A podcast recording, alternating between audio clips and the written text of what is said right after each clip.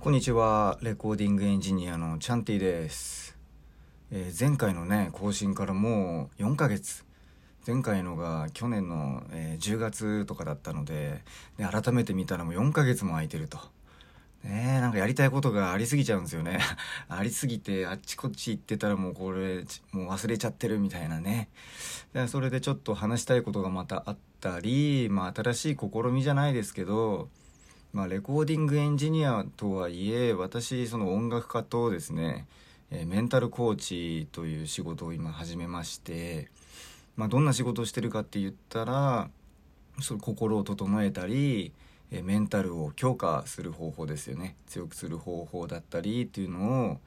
えー、まあ90分から6ヶ月その人にその相手ですよね、え受けてくださる方にで変わると。が90分から6ヶ月の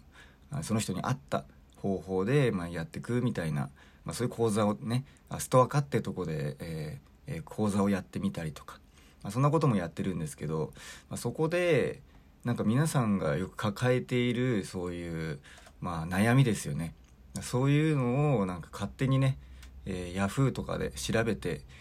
勝手になんかそれについて話していくのもいいのかなみたいな。あのゆっくりやるゆったりやっていくのであの時間ある時にね皆さん聞いてもらえればと思って。んで、えー、調べてみます。その恋愛とか悩みパートナーですよねヤフー、えー、まあ、とりあえずパートナーのやつを今日は言ってみたいと思います。ヤフーパートナーの悩みということでね検索して、えー、こんな悩みを読んでみたいと思います。えー、ヤフーパートナーの悩み、まあ、できれば女性に質問ですと、まあ、あるんですけど、えー、最近ヤフーパートナーに登録した男性ですと、まあ、そういうなんかサイトがあるみたいですね。マッチングするヤフーの、えー、そこで、まあ、写真公開なしの女性のプロフィールを読んで素敵な印象があったのでメールをしたらすぐ返事が来ました。えー、その方は過去にいろんな男性へのトラウマがあって僕はそれを読みながら相手の気持ちを考えてメールを書いていました。ところが次の日えー、次の日その方が写真公開して「えー、過去僕はもともとしています」と。まあ、写真公開してなかったわけですね。で次の日その方が写真公開したらモデル並みに綺麗な人でしたと。もともと外見目的でメールを書いていたわけではないのでそのまま普通にメールをしていたら写真公開と同時にたくさんの男性からメールが来るようになったらしく初めの優しさやトラウマで苦しんでいた弱々しいメールから一転ヤフバのモテない男性をこのヤフバって何なんですかね、まあ、さっきちょこっと調べたんですけど出てこないですよね。なんかなんかあるんですね。多分ヤフバっていうのは。そこのコミュニティの、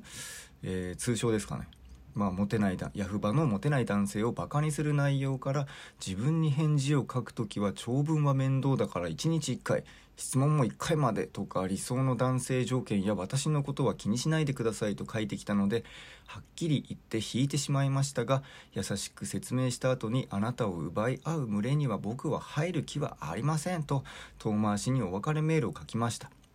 まあ、嫌気がさしたわけですね。なんだこいつ一日で表変しやがってと。最初はトラウマでね、苦しんでて弱々しいメールだったくせにって、次の日になって顔公開したらいろんな男から連絡来て調子乗ってんじゃねえかということを言ってるわけですね。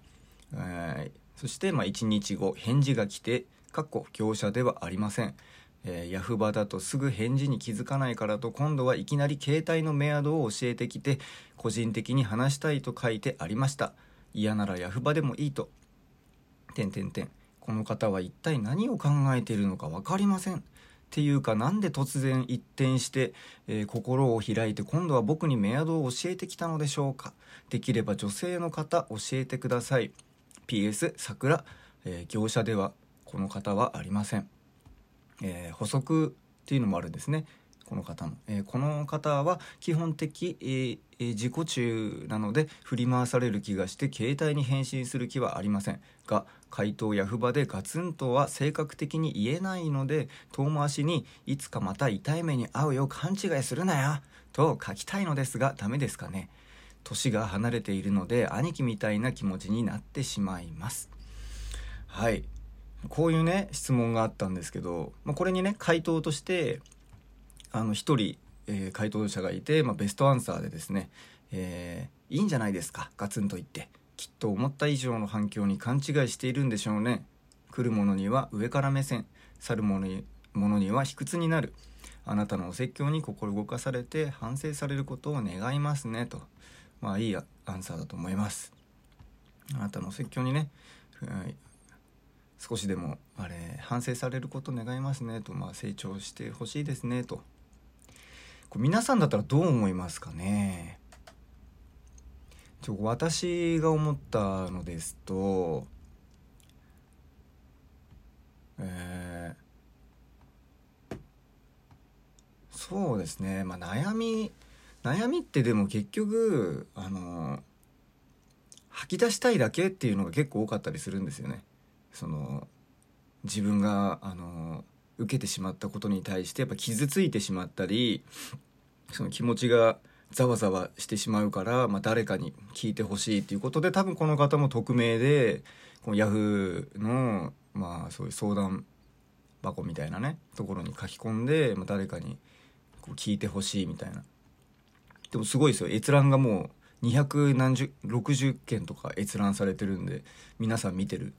あれなんですよね。で返事返事も一人の方が答えてくれててそう吐き出す吐き出すその場所も結構大事だったりもするんですけど、まあ、こういう、まあ、匿名でね書き出す場所があると。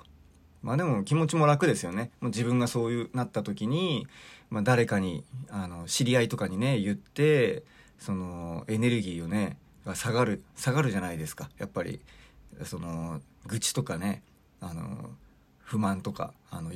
相談とか乗ったりするともう自分もね一緒になって気持ちが下がってしまったりとかいろいろなんでこいつはこんなイライラしてんだとね自分もイライラしてみちゃったりとかいろいろその心がざわざわしちゃったりすると思うんですけどなのでまあ匿名でこう書き込んでるのはまあいいのかなとは思ったんですけどえっ、ー、とここら辺の一日で変わってしまったってところにやっぱイラッとしてるわけですよね。なんで最初はあんなに優しかったのにって、えー、トラウマで苦しんでた、えー、ね弱々しいメールから一点と。なんかモテない男性をバカにする内容から自分の返事を書くときは長文面倒だから1日1回とかね質問も1回とかもう勝手にこう条件も決められてしまうと、まあ、調子乗ってんじゃねえよって多分思ったんでしょうね。あなので多分この方は、えー、いつかまた痛い目に遭うよ勘違いするなよと書きたいと。ダメですかねと言ってるわけですよね。書い書いてもいいんじゃないですか？でも実際にそれやるとあの帰って絶対あのそういうエネルギーっていうのが返ってくると思思うんですけど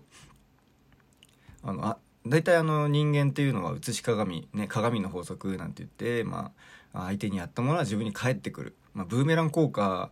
とも言われたりもするんですけどいろんな話はあるんですけど、まあ、投げかけたものはえー、すべからく帰ってくるなんていうね小林正観さんという方がおっしゃってるそういうこともあったりとかして出した、えー、エネルギーっていうのはそのいいエネルギーも悪いエネルギーっていうのも、まあ、すべからく自分のところにこう帰ってくるという、まあ、法則じゃないですけど、まあ、大体でもそうですよねそういうのがあるじゃないですか。例えばどっかで、えー、陰口とかね、えー、悪口とかを言ってたら、まあ、何かしらやっぱそこから漏れてそう本人に言ってまたその本人が「なんだよ」あいつ俺の知らないの陰で悪口言ってたのがクソだなってなってもうそれが返ってくる。もうねもう10人20人にそれやってたら大変ですよ。もう友達いなくなっちゃいますからね、まあ、ちなみにその話は私のまあ15年前とかぐらいの話だったんですけどね。いやーあの時はやばかったですよね本当に。やっぱその人とね同じあの考えを共有すると仲良くなるっていう、まあ、心理効果あるじゃないですか、まあ、そういうのを知らずにねあ多分やってたんですよね。で悪い悪い方のそれなんですよね。そのいないだそのいないところでいない人の悪口を共有することでその親密度親密性を上げるみたいな仲良し度を上げるみたいなことを私結構やっちゃってたんですよね昔、まあ、今思うととんでもないですよね。と思うけどまあ当時はね分かんないですからあのあとなんか楽しいなんかねそれそのことによってなんか自分の優越感みたいなのも多分あったんでしょうね。あいつはクソだなみたいな。俺らは違うよな みたいな。まあ多分これは心が弱いからねそういうふうにあの求めてしまうっていうのもあると思うんですけど。まあそんな感じでまあそれで、えー、アンサーのね方に対してまあ質問者からのお礼やコメントっていうのはねまあ、お説教に心動かされて反省されることを願いますねというベストアンサーの方に、えー、質問者からの、まあ、お礼コメントで、まあ、お説教したけど逆ギレされちゃいました。かっこ笑い。残念ですけど流すようにしますと。まあ、結局こういうふうに返ってくるんですよね。逆ギレされちゃいましたって。だ向こうの方も、まあ、2人ともやっぱその、まだまだ、その、こうい、こういう言い方、まあなんかい、難しいんでちょっと、まあ、嫌な気持ちになる人もいると思うんですけど、まあ、精神性って言ったところなんですよね。精神性がちょっとあまり高くないっていうか低いっていうか、まあ、言っちゃえば幼稚じゃないけどその、まあ、経験値学び気づきの数でもあったりするんですけど、まあ、自分をまだまだ俯瞰して、えー、物事だったり自分のことっていうのを、まあ、俯瞰して見れないと。だから自分の、まあえー、思ったことをがそれが本当に自分の思ってることだと勘違いしてしまうというか。ねえちょっとすごいねなんか言うと難しい話にもなってきちゃうんですけどなんかそのパッてね今思った感情っていうのは本当に自分の感情なのかと、えー、反射的なものじゃないの、まあ、反射的なものなんじゃないのかと、まあ、そういうこともあるんですよね。まああゆっくり考えればあ自分にも非があるなって思ったりすることもその瞬間だともう絶対俺悪くねえよって。自分なんか絶対悪くねえあいつが悪いんだろ全部って。あいつがいなかったら巻き起こんねえんだなんて言うんですけど、まあ、問題っていうのは大体ねその2人いないと起きないですよね。人間対人関係の問題っていうのは。1人じゃ絶対起きないので、まあ、何かしらの問題があると、まあ、そこで言ったらまあえーなどんな理由で揉めたからは分かりませんけど、まあ、自分からね選んで、えー、連絡をした相手だったり会った相手、えー、とかだったなんですよね。自分から選んで、まあ、その場所っていう、まあ、コミュニティ、えー、フィールドとも言いますよね。その自分が所属するコミュニティだったり、まあ、そこにそ、え、揉めるなんで揉めてるのかって言ったらやっぱそこに所属してるからっていうのもあるんですよね。自分がいるあの環境場所それから合ってない可能性がある。うん。まあ、そういうねなんかトラブルだなんだっていうもうこういう負のエネルギーっていうんですか？あのねこらっていうのが延々繰り返されるようなそういう場所にいる方っていうのもずっといる方もいるじゃないですか、まあ、私もいた時はあります、えー、もうなん私も結構長い間いたりしたんですけど、まあ、それを望んでそこにいたいならいいんですけど、まあ、大体の人はまあ言いたくないですよね。そこにはね。まあ、なのでまあ自分の今身を置いてる環境っていうのを、まあ、改めて見てみるっていうのがいいのかなと。まあ実際この方もそういう婚活サイトみたいのを使ってるらっしゃるとってたと思うんですけど、まあ、ヤフーパートナーっていうね。だから身近じゃなくて、まあ、そのネット上で探すと。まあ、結構ネット上っていうのもなんか面白いと思うんですよ。まあ、リスキーな部分もあるけど、まあ、ゲーム感覚でねやれればすごいいいのかなっていうのはあるんですけども最初からね期待しなしなきゃいいんですよ。もう一言で言うともう期待しない。えこの方に私は言いたいですね。期待しちゃダメですよと。そんな。ダメダメ。あのー、会ってみてもわからない人なんていっぱいいますから。だから会ってもいない人で写真もねえー、本物かどうか分かんないですよ。で PS、えー、桜業者ではこの方ではありませんってね。桜ではありませんって言ってるけどいや分かんないじゃないですか。会って実際喋ってもうね少し時間共有しないと分かんないですから。こどこを見てね業者じゃないって言ってるのかなと思って。業者の要素バリバリあると思うんですけどね。えー、そう。なので、まあ、期待をしないってことかな。ここで、まあ、一つ言えるのははい。あの基本的に、まあ、人間関係もうその他諸々全般こう期待しないっていうね。あ出ましたね。今日のワードはもう期待しないって。もうこれでによってねすごい不幸になったり心がざわざわする人っているんですよ、まあ、私もそうでしたね。なんで言わないのに、えー、あの言わなくてわかるでしょ？みたいなあるじゃないですか。俺のこと分かってくれよみたいな。もう全部期待なんですよね。もうだから期待しないでもう思ってることは全部話したりとかね。はい。物事そうっすよね。まあ私がやってたのはそのやっぱ先輩とかでえー、えなんでこいつ俺より年上なのに全然あのダメだなみたいな。まあそのダメダメだなって言ってんのもダメじゃないかもしれないんですけどね、当時のちょっと思い返すと。でそれも期待ですよね、まあ、自分よりも年上長く生きてるのくせになんでわかんねえんだこいつはっていう分かってるはずだろっていう分かるってほしいみたいなその期待。はい、もう大体期待期待してる人が多いですね。期待しない方がいいですよ本当に。もちろんねあいいことが起きるぞって全てうまくいってるっていうね思ってるのはいいんですけどただそこでダメだった場合にやっぱ期待度が高すぎるとあの落ち込むじゃないですか。だから就職とか受験とかでも使えますよ。期待をしないことですよね。うん。相手に求めない。やっぱり自分軸で生きるのが一番心がね安定しますから。誰かに依存したりとかしないでね。はい。そんなかこういう感じでなんか勝手にねまあ今日はパートナーのこの悩み。パートナーの悩みって あの言いましたけど全然これあのパートナーの悩みじゃないですよね。付き合ってないっていう。